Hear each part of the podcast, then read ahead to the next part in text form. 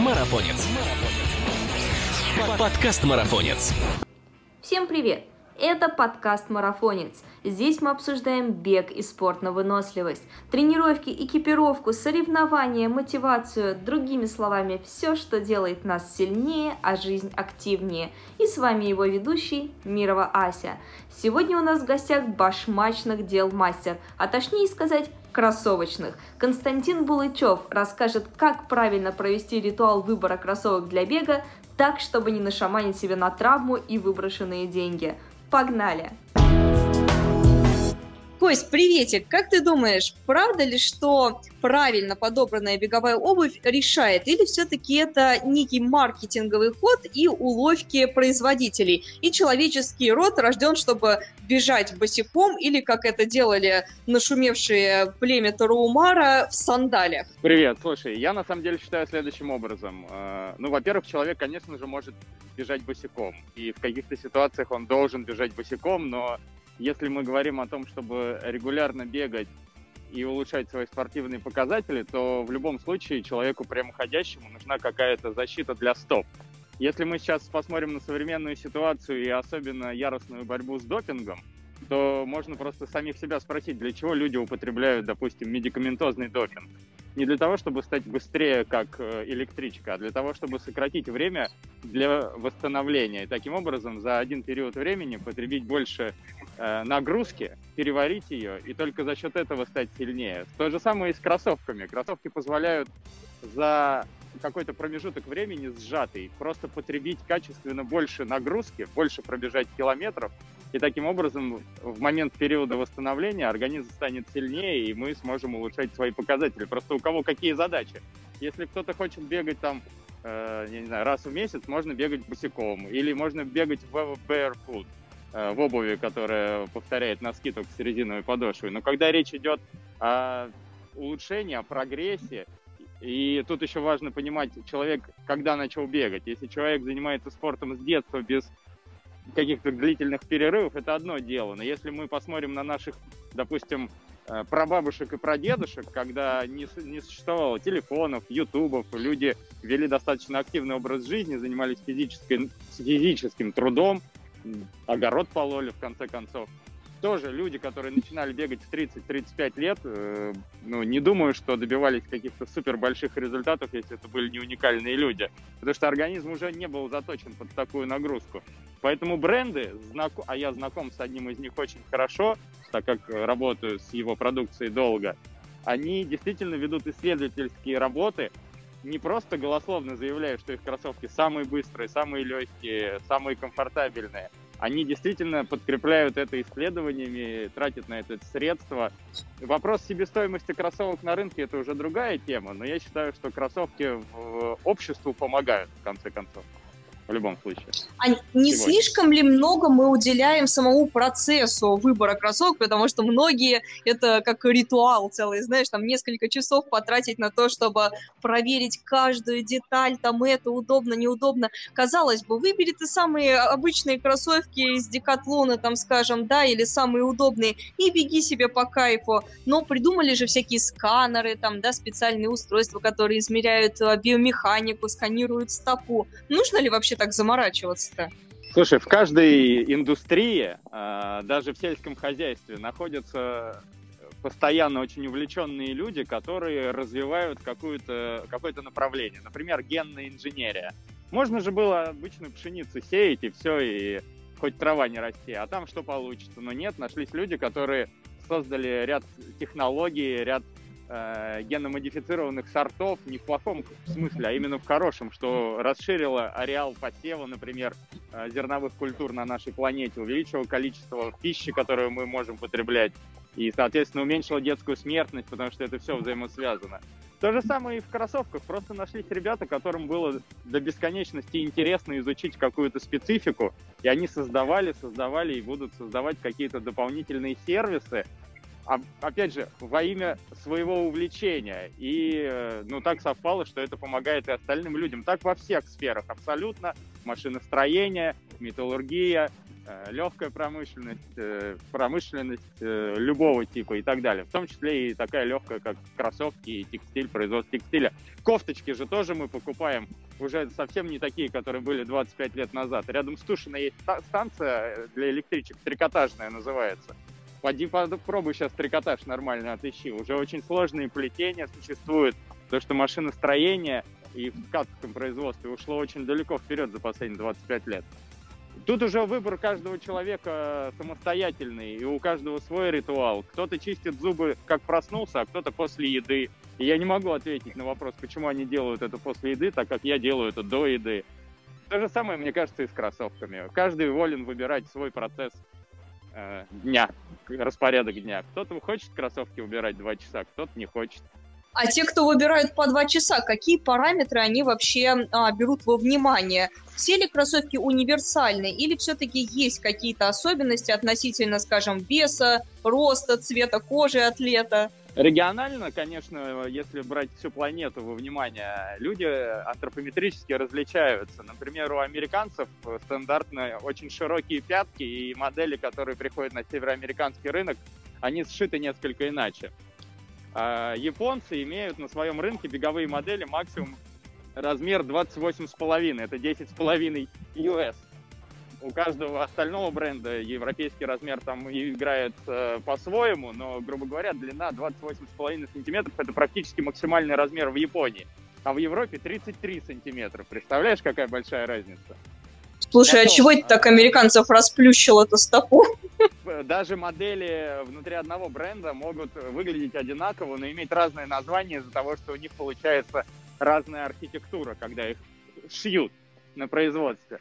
Давай дальше. По поводу веса и роста. Существуют пеноматериалы, которых, например, производитель кладет в большей объеме, и он более густой. Таким образом, он лучше сможет демпфировать или поглощать нагрузку во время приземления, если человек бежит 100-килограммовый.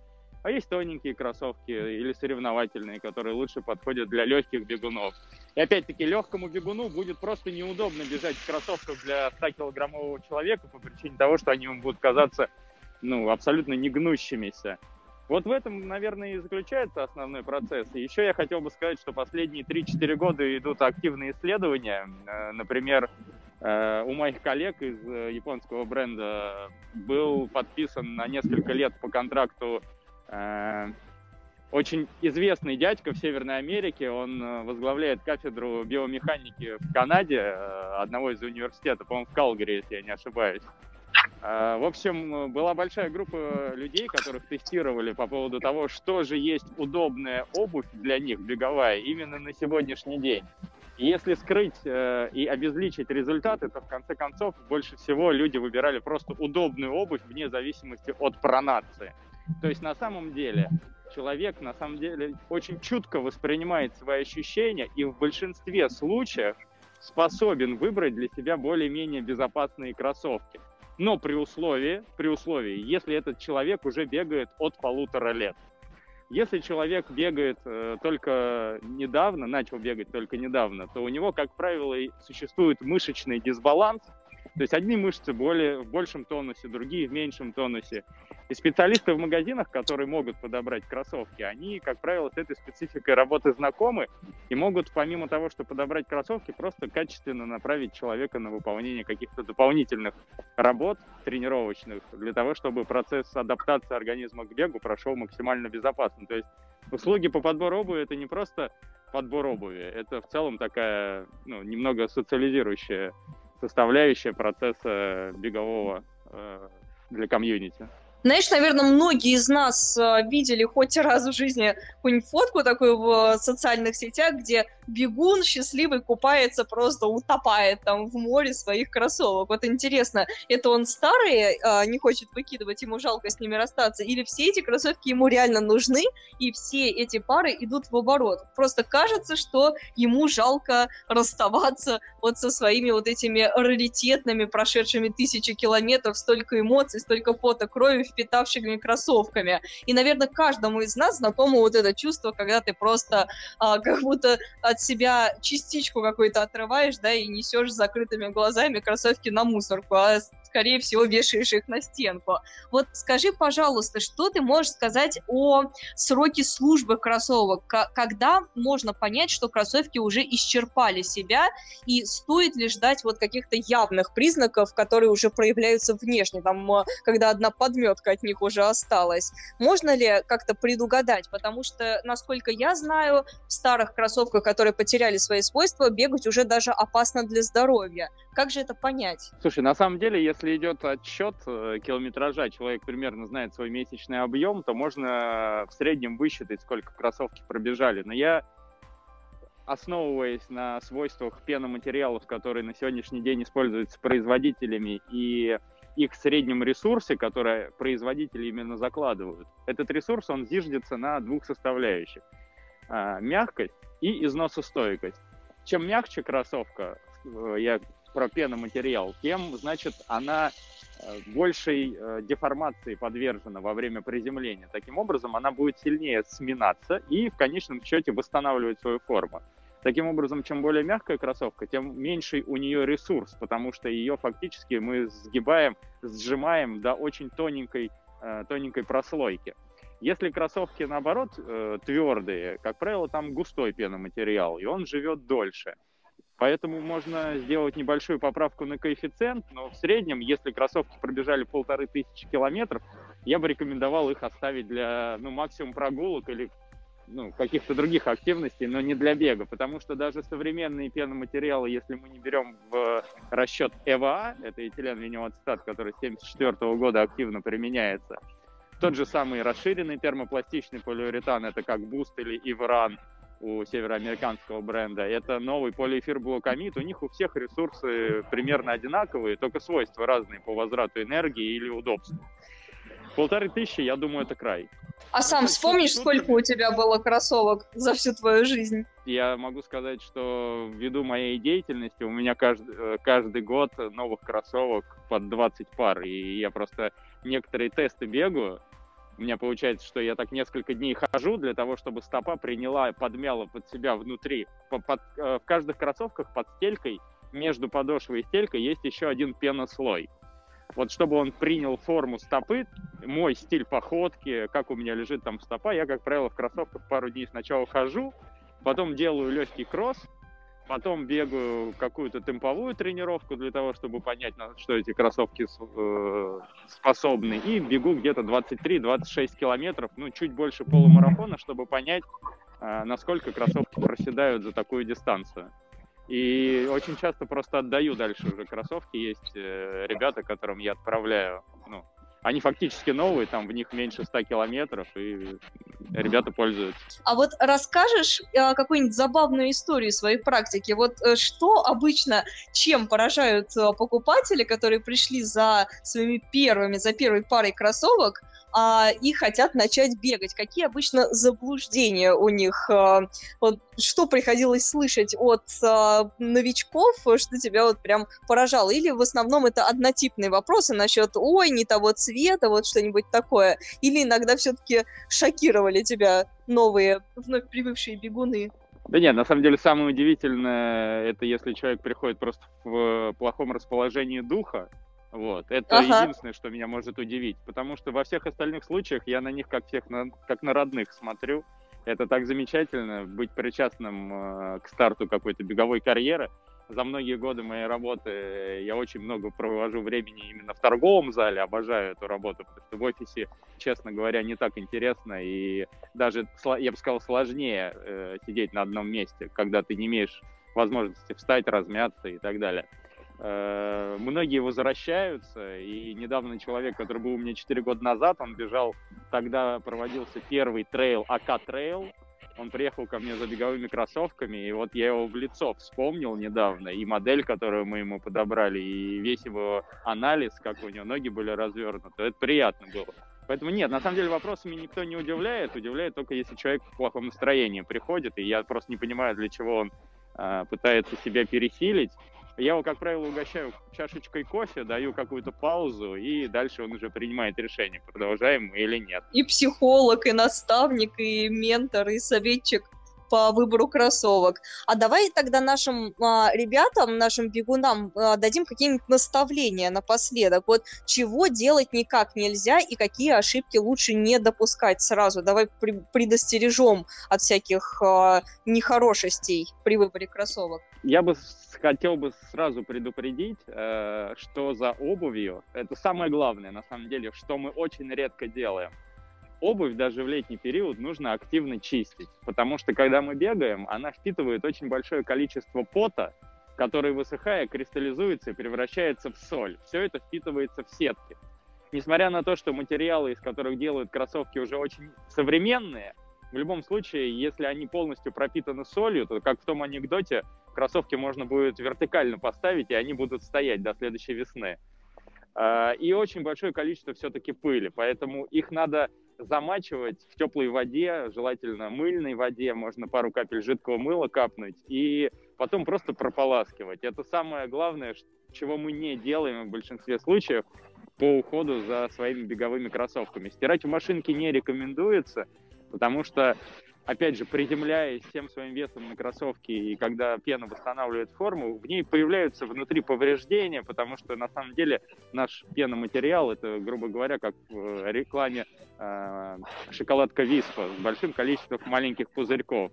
И если туда будет попадать агрессивно вода во время стирки стиральной машинки, просто свойства пеноматериала будут снижаться быстрее, и кроссовки перестанут быть мягкими и упругими, перестанут работать под вашей стопой так, как следует. И еще обратите внимание, было несколько, вот, кстати, к вопросу, как все развивалось. Было два парня, один в Японии, другой в Америке. Они списались, созвонились и решили провести исследование, как меняется свойство амортизирующей платформы беговых кроссовок с наступлением холодов. И все в рамках своих технологических институтов. Один, по-моему, был в, э, в, около Орегона, не помню, как называется, а второй в Осаке, в Японии. Они с использованием датчиков замерили изменение температуры пеноматериала и изменение гибкости пеноматериала. Так что не удивляйтесь, когда кроссовки в холоде дубеют, они действительно становятся менее гибкими, менее пластичными и вследствие этого менее амортизирующими. Но современные пеноматериалы, как ТПУ, это все, что похоже на пенопласт наши из детства, который мы с собой на пруд брали, чтобы плавать. И э, полиэфирблокамид, это в самых сейчас дорогущих кроссовках, которые используются. Эти материалы холоду не подвержены, в них можно бегать и зимой, и летом, они будут вести себя одинаково. Так что вот это два наставления, которые я хотел бы дать на будущее людям, которые будут подбирать кроссовки на какой-то осенний, зимний, может быть, период. Спасибо тебе огромное за твой рассказ. Вообще было очень увлекательно такое путешествие в кроссовочный мир. Надеюсь, после твоих наставлений люди будут как-то бережнее относиться к своим кроссовкам, а уж тем более к своим ногам и здоровью. И если что, мы смело отправляем к тебе на консультацию, правда? Легко, я буду рад. Меня всегда можно найти в Инстаграме и задать вопрос, я всем отвечаю. Мы обязательно тебя отметим в описании к подкасту, так что все, у кого есть вопросы, пусть и обращайтесь, он у нас специалист. Вы в этом только что убедились. Все, пока, спасибо тебе огромное, до новых встреч. Спасибо, пока-пока. Ну что, 20 минут с Костей пролетели прямо как мои кроссовки на финише марафона. Правда, пока это происходит только во сне. Но теперь-то я знаю, что нужно купить, чтобы сон стал явью. Возможно, конечно, еще нужно много тренироваться и слушать все подкасты марафонца на всех платформах. Ну, чтобы быть в теме всего. И это точно.